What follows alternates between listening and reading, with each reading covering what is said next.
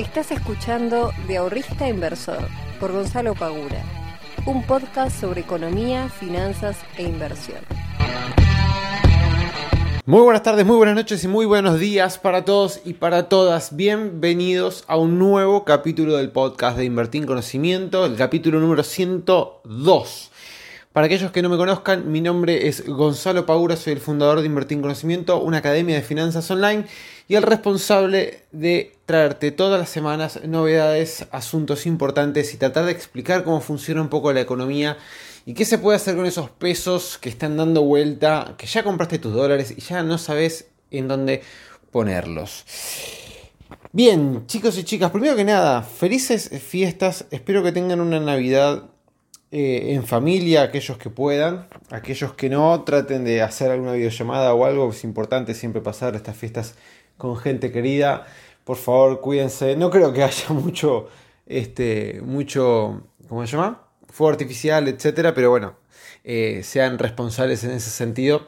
Eh, y les deseo que realmente pasen, pasen unas muy felices fiestas, porque después de todo lo que se fue pasando y aconteciendo durante este 2020, la verdad que mínimamente nos merecemos todas las personas tener unas fiestas tranquilas, felices como, como deben ser. Bien, em, hoy quería hablarles sobre dos asuntos que me estuvieron haciendo bastante ruido últimamente eh, porque me lo han mencionado varios chicos que se me acercaron a hablar tanto a Instagram, que aquellos que no me sigan en Instagram, vayan al Instagram, busquen invertir en conocimiento y sigan este, el Instagram, porque realmente ahí subo bastante contenido.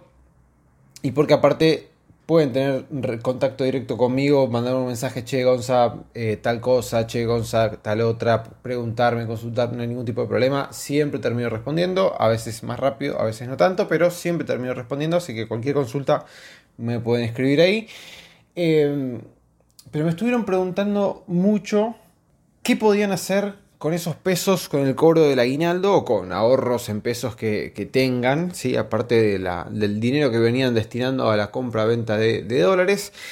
Y otra cosa que me, que me llamó bastante la atención, que me viene llamando la atención hace bastante ya en realidad, pero que me está sucediendo cada vez más a menudo, porque cada vez se me acercan más personas a consultar, es el hecho de que compran cosas, cuando digo cosas me refiero a activos financieros, ¿no? Compran algún activo financiero sin saber lo que están comprando o sabiendo a medias lo que están comprando. O sea, compran, por ejemplo, ¿no? Eh, un bono X, no importa, cualquier bono que se les ocurra, argentino o no. Compran un bono y después me preguntan, che, ¿y cuándo, cuándo cobro? ¿O cómo gano plata con el bono? Y yo me quedo como diciendo, pero ¿cómo puedes haber comprado un bono sin saber cuándo vas a cobrar?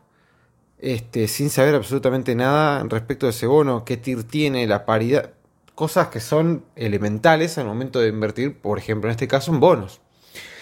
Así que vamos a ir hablando este, y voy a ir eh, navegando entre estos dos temas en el día de hoy. Primero vamos a la parte de los pesos y el aguinaldo. Porque los pesos y el aguinaldo es algo que aquellos que tienen la suerte de no patinárselo entero en los regalos para hijos, sobrinos, nietos o lo que fuese, porque esta época realmente es abrumadora. Yo el otro día tuve que ir a comprar los regalos eh, para mi familia, amigos, etc. Ya solamente el hecho de irme de mi casa para ir a comprar regalos fue algo, eh, una experiencia que realmente me estresa muchísimo. O sea, yo solamente de ir a comprar que está lleno de gente. Fui un viernes a las once y media de la mañana. Dije, bueno, bárbaro, hoy un viernes a once y media de la mañana, todavía faltaban algunos días este, para Navidad. Y bueno, no debe haber tanta gente. Que estaba lleno de gente, una cosa que no, no, no, no se podía creer.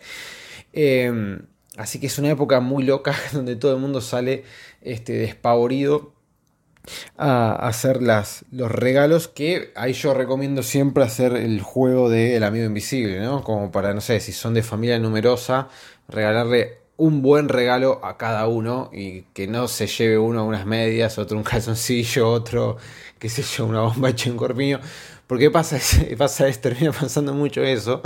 Este, yo me acuerdo cuando era chico, mi tía me regalaba medias. Yo le me iba diciendo, dale tía, déjate hinchar. Si me vas a regalar un par de medias, no me regales nada.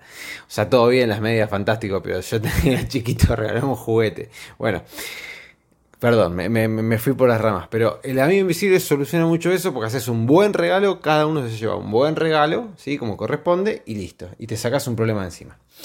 Em, pero lo que quería, a lo que quería llegar y volviendo al tema principal era el tema del aguinaldo. ¿Qué se puede hacer con el aguinaldo con los pesos? ¿no? Tenemos varias opciones. Eh, es más difícil invertir los dólares, que también me llegan bastante consultas de dónde pueden invertir los dólares que esa es otra, es otra problemática, ¿no? Compran dólares pero después no saben dónde invertirlos. Y la realidad es que hoy en día hay pocas opciones para invertir dólares, por lo menos opciones dentro de lo que las personas, eh, la ahorrista quiere comprar dólares y depositarlos en algo muy seguro, ¿no? Entonces ese muy seguro hoy está bastante complicado. Eh, pero hablando de los pesos, supongamos que ya compraron el cupo o compraron algunos dólares eh, en la bolsa o lo que sea, ¿no? Hoy tengan en cuenta que el dólar bolsa está más barato que el dólar solidario, así que recuerden eso. Em, pero con los pesos tenemos varias opciones más. Empecemos desde lo más, o mejor dicho, desde lo menos riesgoso a lo más riesgoso que podemos llegar a hacer nuestros pesos. Menos riesgoso tenemos en el primer puesto las cauciones. Hoy las cauciones se están pagando entre un 30, un 36, un 38% anual dependiendo del día de vencimiento de la caución. No voy a explicar cómo funciona cada instrumento porque si no sería demasiado largo el podcast. Pero básicamente las cauciones son comúnmente llamadas como el plazo fijo de la bolsa porque, bueno, justamente porque vos pones tu dinero a invertir y vas a obtener una tasa fija por haber puesto ese dinero a trabajar. O sea que vos, si invertís, supongamos, al 36% anual, ¿bien? Y te caucionas a 7 días, tenés que hacer el traspaso de la tasa de 36% anual a una tasa de 7 días para saber cuánto efectivamente vas a estar cobrando, pero la tasa vos ya la sabés desde el momento cero. Vos pones 100 mil pesos a, no sé, supongamos que la tasa termina siendo del 0,1% del, del 1%, bueno, vas a tener dentro de, no sé, 15 días ese 1%. ¿Bien? Entonces vos ya sabes de antemano cuánto es lo que vas a ganar. Entonces las cauciones, que es un activo de renta fija, hoy está pagando entre un 30 y un 36, 38% dependiendo del plazo de vencimiento. Siempre tengan en cuenta que a mayor plazo, mayor es el retorno que ustedes deben esperar. ¿sí? O sea que Siempre, cuanto más tiempo dejemos el dinero inmovilizado, más tasa nos deberían pagar por eso.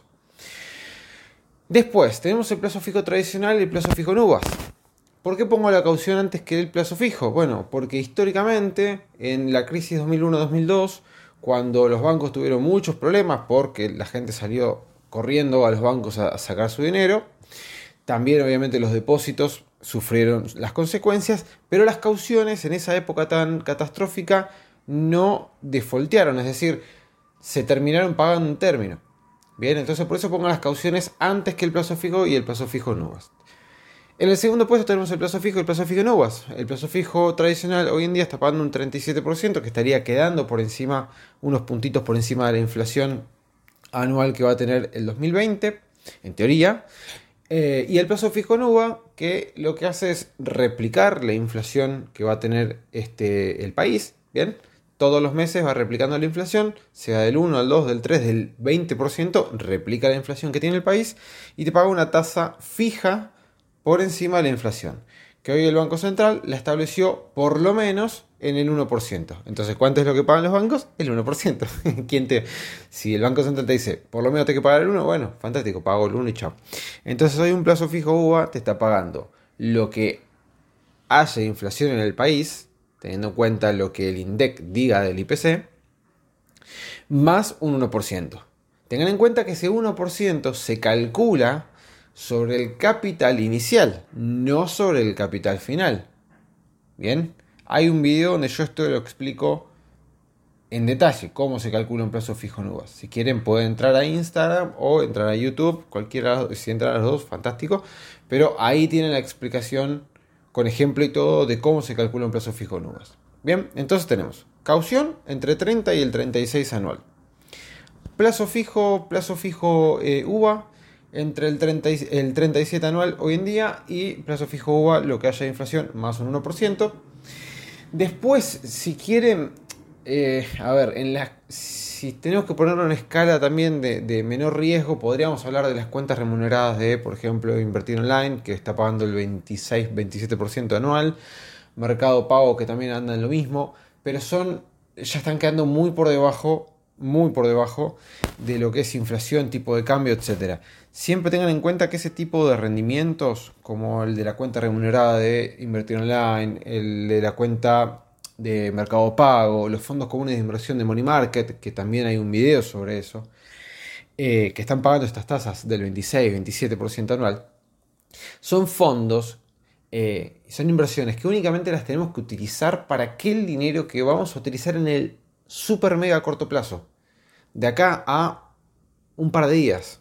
¿ok? Es ese remanente que no lo vas a gastar en los próximos días, pero que lo vas a tener ahí y para, en vez de tenerlo quieto en tu caja de ahorro, lo pones a invertir en estos fondos. ¿ok? Pero nada más, no sirve para otra cosa. Porque realmente la tasa queda bastante por debajo de lo que es inflación, tipo de cambio, etc. O sea que si vos te pones todo tu dinero a invertir en estos fondos, vas a terminar perdiendo por todos lados. ¿Bien? Entonces, fondos de money market, cauciones, plazo fijo, plazo fijo. Bien.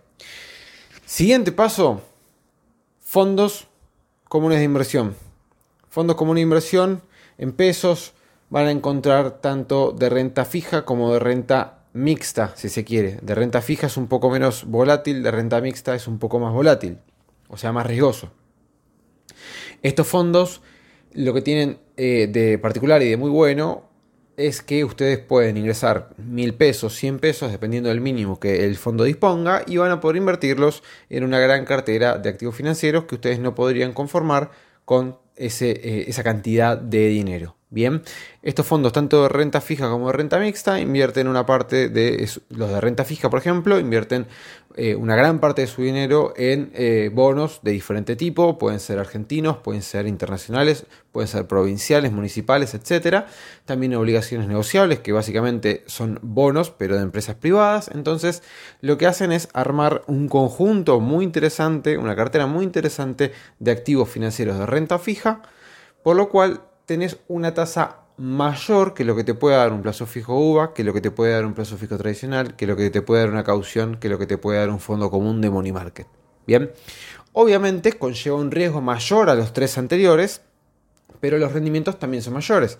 Hoy un fondo de renta fija, fondo de renta mixta han llegado a porcentajes muy buenos este año, entre el 60, 70, 80, 90%. Una rentabilidad realmente muy pero muy muy buena. Así que ténganlos eh, presente como para poder eh, invertir en su cartera de inversión. Justamente eh, hoy edité un video hablando de este tipo de, inversiones que lo voy a estar subiendo ahora en estos días en, en YouTube y en Instagram. Bien. Este, después tenemos los fondos comunes de inversión de acciones o ya directamente invertir en acciones y en CDRs. Bien, si ustedes me preguntan qué es más riesgoso si invertir en acciones o en CDRs, bueno, claramente invertir en acciones argentinas es más riesgoso que invertir en CDRs.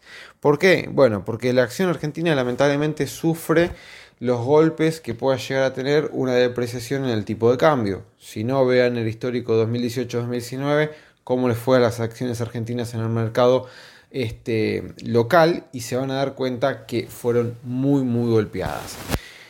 Amén de esto, si nosotros somos unos inversores rápidos y eficaces, nos capacitamos, nos sumamos a la Academia de Gonza que enseñó todo esto, eh, van a ver que igualmente se pueden utilizar las acciones argentinas para invertir y pueden sacar muy buenos rendimientos. El Merval, sin ir más lejos, si nosotros hubiésemos aprovechado los precios de marzo, abril de este año, hubiésemos sacado rentabilidades mayores al 100%.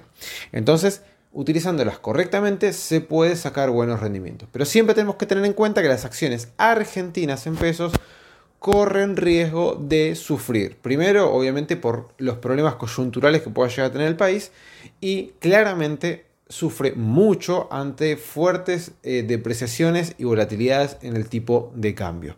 Bien, así que las acciones las vamos a dejar para el último puesto. Y antes tenemos los CDRs que son básicamente certificados que representan acciones de empresas del exterior como por ejemplo Apple, Microsoft, etcétera, que han sido la estrellita de este 2020 porque no solamente estás invirtiendo en las empresas más grandes del mundo, sino que estás invirtiendo en pesos, en acciones que te permite cubrirte de, depreciaciones del tipo de cambio. Entonces, si el tipo de cambio sube, o sea que el peso cada vez vale menos, los CEDARs en pesos también van a subir.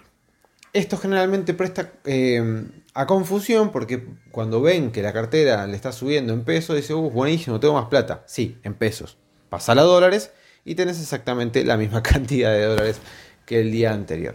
Así que siempre tengan en cuenta este, eso al momento de evaluar su cartera de inversión. Pero los CEDARs han sido y serán una gran oportunidad de inversión para aquellos que se quieran aventurar un poquito más en lo que es la renta variable. De vuelta, están invirtiendo en, en los activos que cotizan en el mayor mercado bursátil del mundo, que es el norteamericano. ¿ok? Esto no quiere decir que no puedan sufrir coletazos en el medio. Marzo 2020 cayó el 35% el Standard Poor's, el Nasdaq y el Dow Jones. Entonces, si compraste en un momento que el mercado se desploma y bueno, vas a sufrir las consecuencias, pero tenés que tener en cuenta que estás comprando en empresas que tienen fundamentos es decir, bases muy importantes, versus otras empresas como en su momento fue eh, el galpón de TGLT, que lamentablemente un montón de personas quedaron abrochadas por malos consejos de eh, personas que se hacen llamar profesionales. Este, entonces tenemos CDRs en un puesto anterior acciones. Recapitulando, entonces, fondos comunes de inversión de Money Market, cauciones, plazo fijo tradicional, plazo fijo NUBA, fondo común de inversión de renta fija, fondo común de inversión de renta eh, mixta, CDRs, acciones y ya a lo último, último, pero esto ya ni siquiera lo, quiero poner en el podio porque esto ya requiere de un conocimiento bastante más profundo, es el hecho de las opciones financieras. Em, y los futuros o los CDNs o estos contratos derivados que realmente son muy volátiles, son muy riesgosos y no lo recomiendo para nada a aquellas personas que no tengan conocimiento o que recién estén empezando. Bien, por eso no los quería poner, pero igualmente los nombro para que sepan que existen. Y después tenemos las criptomonedas. Que las criptomonedas sabemos que hay de todo tipo, tenemos aquellas que son estables, que tienen algún, este, como por ejemplo la moneda DAI, que yo he hablado bastante sobre esta moneda para poder eh, hacernos de, dólares en su momento y también para poder invertir en, estas monedas DAI que ofrecen un 8% anual hoy en día de, rentabilidad. Este, pero después tenemos este, al Bitcoin y un montón de otras criptomonedas que cotizan que tienen una volatilidad muy, muy grande. Bien, si bien están ganando cada vez más popularidad y han tenido resultados muy buenos en este año, siempre hay que tener presente que son realmente muy volátiles. Y cuando digo muy volátiles lo digo en serio. Recuerden que el Bitcoin, por ejemplo, había pasado de 20 mil dólares a 3 mil dólares. Entonces, son realmente muy, muy volátiles. Eh, así que tengan, tengan por favor cuidado con esto. Eh, está perfecto que quieran empezar a invertir en criptomonedas. Me parece que claramente es eh, un nuevo paradigma que se abre dentro del mundo de las inversiones, dentro del mundo de cómo vemos el dinero de las personas, eh, fuertemente impulsado por las generaciones más jóvenes que no tienen miedo a estas nuevas eh, formas de inversión, a estas nuevas criptodivisas, por lo cual esto cada vez va a ir siendo más la norma y algo cada vez más em, no, sé si decirle popular, pero, pero sí, puede ser que esa sea la palabra. Eh, no creo que mi mamá, mi papá, que tienen ya bastantes años, en algún momento compren estas criptomonedas, pero sí, no tengo duda de que la gente de mi edad, gente de cuarenta y pico de años, gente de cincuenta y pico de años, quizás algunos de sesenta y tantos más aventureros, y obviamente los sub 30, sub 20, van a estar a full, a full con este, con este nuevo mundo Y yo creo que en no muchos años ya vamos a ver bastantes locales y comercios que empiecen a aceptar estas, eh, estos activos como medios de pago, por lo cual no creo que desplacen, eh, no, ni en pedo creo que desplacen eh, a lo que son las, las monedas comunes y corrientes, el dólar, este, qué sé yo, bueno, el, peso, el euro, pero no, no creo que, se desplace, pero sí me parece que vamos a convivir mucho más con, con estos activos en, en un futuro no muy lejano, porque no, no, o sea, por más de que los bancos hagan fuerza, por más de que las corporaciones hagan fuerzas y los gobiernos quieran meter trabas, eh, cuando hay una nueva, un nuevo paradigma, eso se va a imponer ante todo, todo tipo de traba que quieren poner gobiernos, bancos y, grandes empresarios y lo van a terminar utilizando. Este, sobre todo justamente porque encima las criptomonedas no solamente son una nueva forma de inversión, una forma de ahorro, sino que llevan con ellas una nueva forma de pensar, una nueva forma de ver, si se quiere, la, libertad de decisión de las personas. Y me parece que hoy los jóvenes están cada vez más liberales en ese sentido, en, el sentido de pensamiento, por lo cual las criptomonedas van este, codo a codo con los paradigmas que tienen las personas eh, más, eh, más jóvenes. Bueno, me, acabo de cuenta que eh, se me hizo bastante más largo el podcast de lo que pensaba. Bueno, voy a dejar el, segundo tema para el podcast que viene. Así ya cierro el año con ese tema porque no lo, no lo voy a dejar de hablar porque es realmente algo que me preocupa, pero no quiero tampoco que sea súper extenso el podcast del día de hoy. Chicos y chicas, sigan en Instagram este, todo lo que tenemos para ofrecer. Fíjense en YouTube que voy a estar subiendo bastante más contenido este año y como siempre, les agradezco muchísimo por seguir este podcast porque ha crecido mucho este año. Ha crecido, mira, para que tengan idea, gracias a ustedes, creció más del 200% de la cantidad de seguidores en este año el podcast. Así que es impresionante cómo viene sumándose gente este, todos los meses a, este podcast. Así que súper agradecidos. Que tengan unas lindas fiestas. Deseo feliz Navidad para todos y para todas. Nos vemos la semana que viene. Chao.